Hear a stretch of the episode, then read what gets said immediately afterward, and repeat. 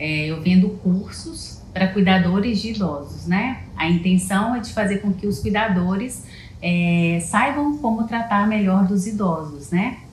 A gente se conheceu a partir de um primo, tá? O Patrick e a Marcela, eles estão aí.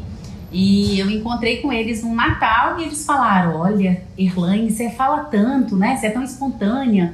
Eu acho que você daria certo para esse negócio, né? E aí eu falei: Imagina, claro que não, né? Imagine eu, né? Falando na câmera para muitas pessoas. Eu não, eu não me via nessa situação. Porque eu tenho uma certa tecnofobia e quando ah. eu reportei isso ao meu esposo, ele de cara disse, tipo, ai, cara, para que isso é balela, né? E cheguei em casa e falei, então, o Patrick e a Marcela vieram com uma história. A Marcela ficou até gravando uns vídeos lá e para poder falar para muitas pessoas que a gente pode ganhar dinheiro nisso. E aí ele falou, que aí? Eu falei, é para olhar um cara que chama Érico Rocha. E aí ele olhou assim, tipo, né, corrido e falou: Caraca, não, tipo, viajando, nada a ver isso não. E logo vi que a promessa era boa demais para ser verdade. Aquilo que depois que você entra no Fórmula você entende, né? Mas realmente, você vender, fazer seis em sete, a promessa é muito boa para ser verdade, né? E aí, nessa época, o Herman, ele trabalhava com compra e venda de joias online, tá? É, e aí, nessa época, eu estava em crise para ele. Em 2015, a gente estava pagando as contas direitinho. Em 2016, já estavam sendo atrasadas, entendeu? Então, assim, as coisas estavam mais complicadas. E aí, em 2016, eu cheguei para ele e falei: Cara, você vai ter que ver isso, você vai ter que ligar para o Patrick e você vai ter que olhar isso. E aí, ele resolveu olhar, né? Só que, tipo, o Remy é muito determinado, sabe? Filhinho, ele pegou o seu canal, eu lembro direitinho. Ele falou assim Aqui tem quase, tipo, 1.500 vídeos. Eu vou zerar isso aqui. E ele começou, tipo, do seu primeiro vídeo lá no YouTube e zerou eles. Ele ficava sem dormir. Sem dormir, trabalhando de madrugada para ele entender todo o processo. E, e aí, ele já queria isso para a vida dele, né? Era muita gente falando que era possível, né?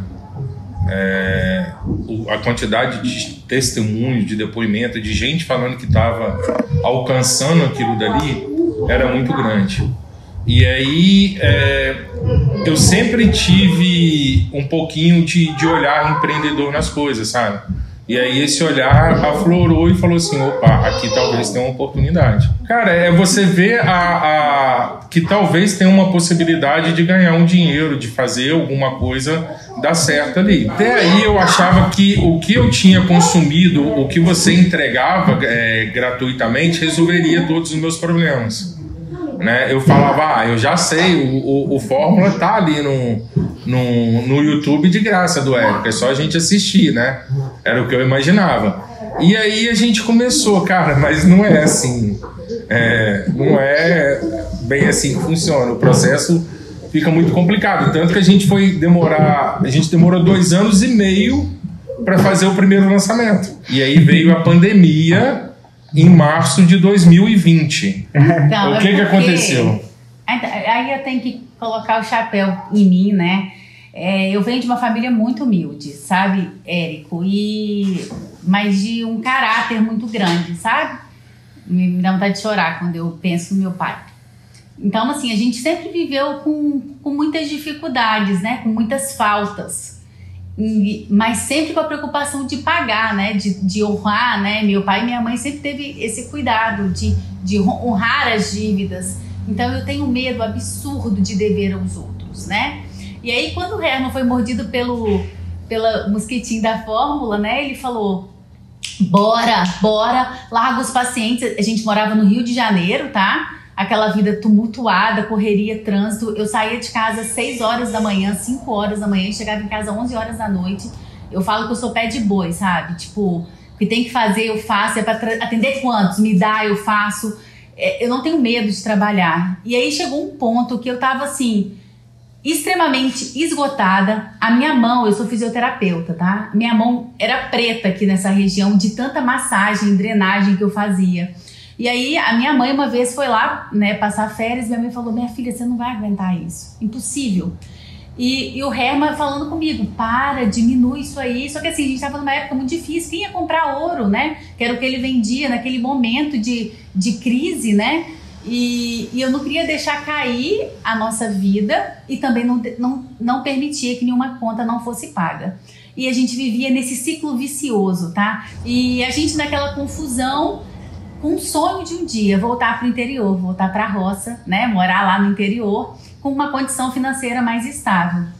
E aquela confusão, o Herma trabalhava com joia e um belo dia o Herma foi sequestrado no Rio de Janeiro. Ele saiu, né, para poder para poder pegar os pais, né, em Minas, e aí ele na, na não sei se você conhece, né, na Washington Luiz lá é uma via expressa, mandaram ele parar, ele achou que fosse levar o carro.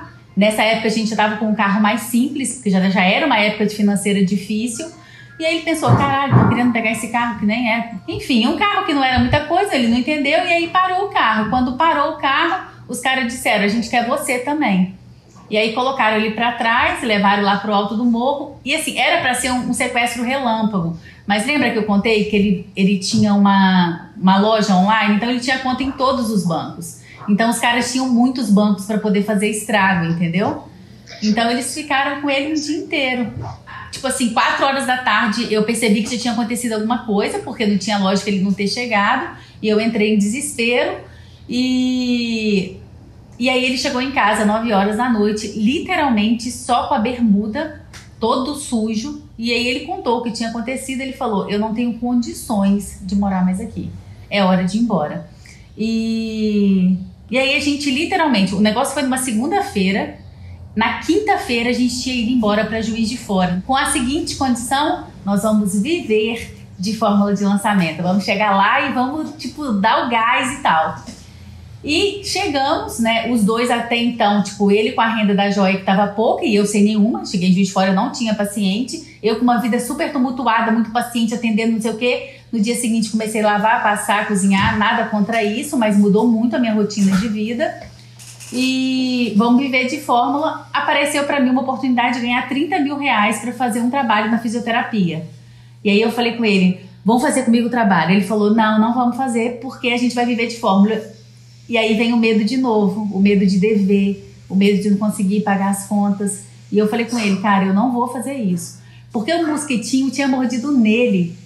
Em mim foi uma picadinha de leve, sabe? Hoje eu enxergo isso. E aí eu falei com ele, não, eu, vou fazer esse, isso aqui porque 30 mil vai dar pra gente viver por um tempo em Juiz de Fora. E aí começaram as desavenças, a gente começou a brigar muito. E um belo dia eu juntei as minhas trouxas e fui embora pro mais interior ainda, que a gente é de Leopoldina, Minas Gerais. Não sei se você já ouviu falar.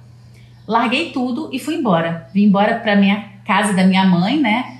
Separada. E aí ele falou, cara, eu não vou perder minha família. E aí ele veio atrás de mim e conseguiu reconquistar, né, a família e tal. E a gente começou a fazer o trabalho pro Fórmula, né, engatinhando.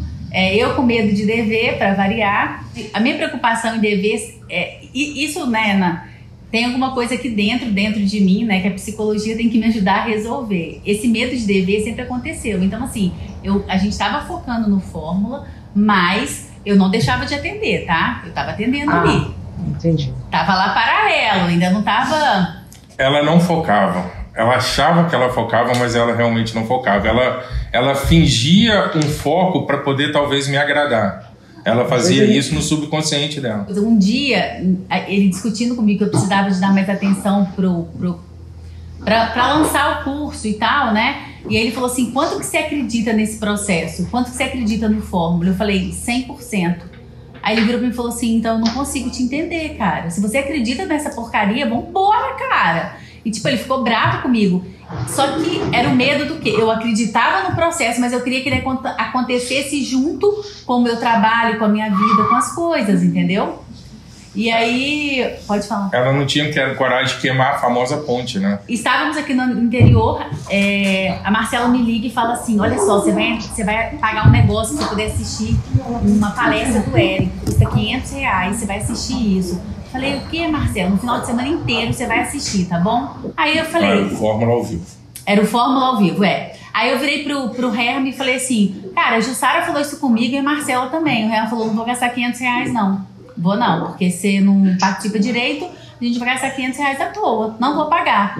Aí eu falei, Marcela mandou pagar, cara, ela falou que a parada é boa. A... Deixa, deixa eu abrir um outro parênteses, você esqueceu da história aqui que é engraçada também. E, em março veio a pandemia e ali que a gente decidiu que realmente a gente teria que viver do Fórmula, não tinha outra opção. É, aí criamos um primeiro curso, Cuidador dos Pés, tomamos prejuízo de 5 mil reais no primeiro lançamento.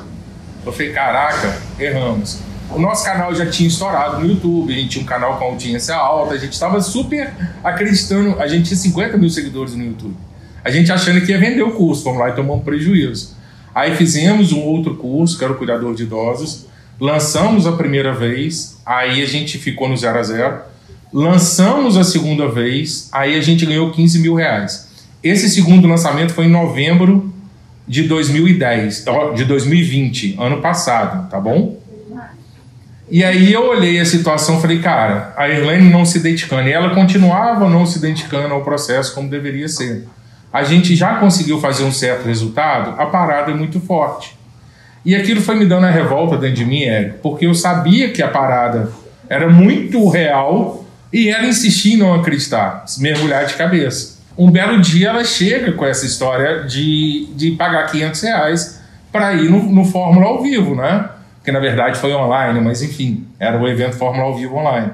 É, eu virei para ela, chamei ela de louca. Eu, eu falei, cara, você não tem juízo porque você não faz o que você tem que fazer, você ainda vai pagar 500 reais para no final o Érico te vender um curso, porque era o lançamento do Insider, e sendo que a gente não vai comprar, a gente só vai perder tempo.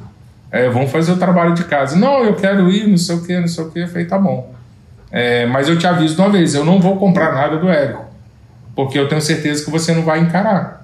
E assim a gente foi pro Fórmula ao vivo. Pois assisti, filha. Coloquei televisão aqui, tipo, arrumei um maior esquemão, pipoca, comprei um monte de chocolate, porque os dois gordinhos aqui você tá vendo que gosta de comer.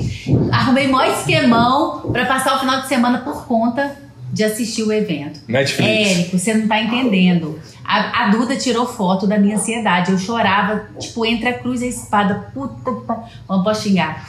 Meu Deus do Pode? céu, e agora? O que, que a gente faz? E aí, não sei o quê. E a Duda ria, eu, gente do céu, o que, que a gente vai fazer? Quanto custa, Herman? O Herman falou, não sei, barato não é.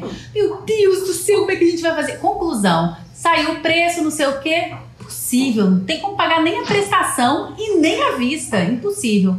E aí eu, tipo, super triste, porque agora eu queria muito a parada. Ele virou para mim e falou assim na segunda-feira. Não, no domingo. É, no domingo. Ele falou assim: olha, se você quiser, eu tô te falando muito sério isso. Eu vou me virar e a gente vai comprar esse curso. Só que você vai largar a clínica, você vai largar metade dos seus pacientes e vai focar nisso. Porque é muito dinheiro pra gente não focar. E aí eu falei, cara, pode fazer. A gente fez um lançamento, que aí a gente deu um salto alto. O primeiro lançamento, logo após a gente ter entrado no Insider, foi 78 mil. O anterior, em novembro, tinha sido 48 mil. Que é muito bacana, assim. No dia do primeiro 6 em 7 foi uma emoção, cara, juro. Quando a gente começou a aplicar, a gente já aumentou 50% do faturamento e fez o 50% não, foi quase 100%. E, e fez o primeiro 6 em 7. 131 mil. De 78 pulou para 131. E depois desse, teve mais dois 6 em 7, né? Que foi um Você em junho e outro agora em agosto. De montante, a gente está com 680.315. Para quem tava passando Bastante aperto.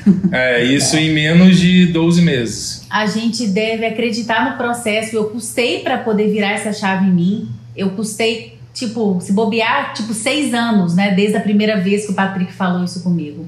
Então eu demorei muito para virar essa chave em mim. E depois que virou, a transformação aconteceu. Então, às vezes está ali na nossa cara e a gente se prende, né? Ao que a gente está acostumado, a nossa zona de conforto. E às vezes é, é necessário sair da zona de conforto para aí sim a gente ficar confortável. Né? Porque até então eu estava lá na minha zona de conforto, na correria dos meus pacientes, mas não tinha a liberdade financeira que a gente tem hoje, né?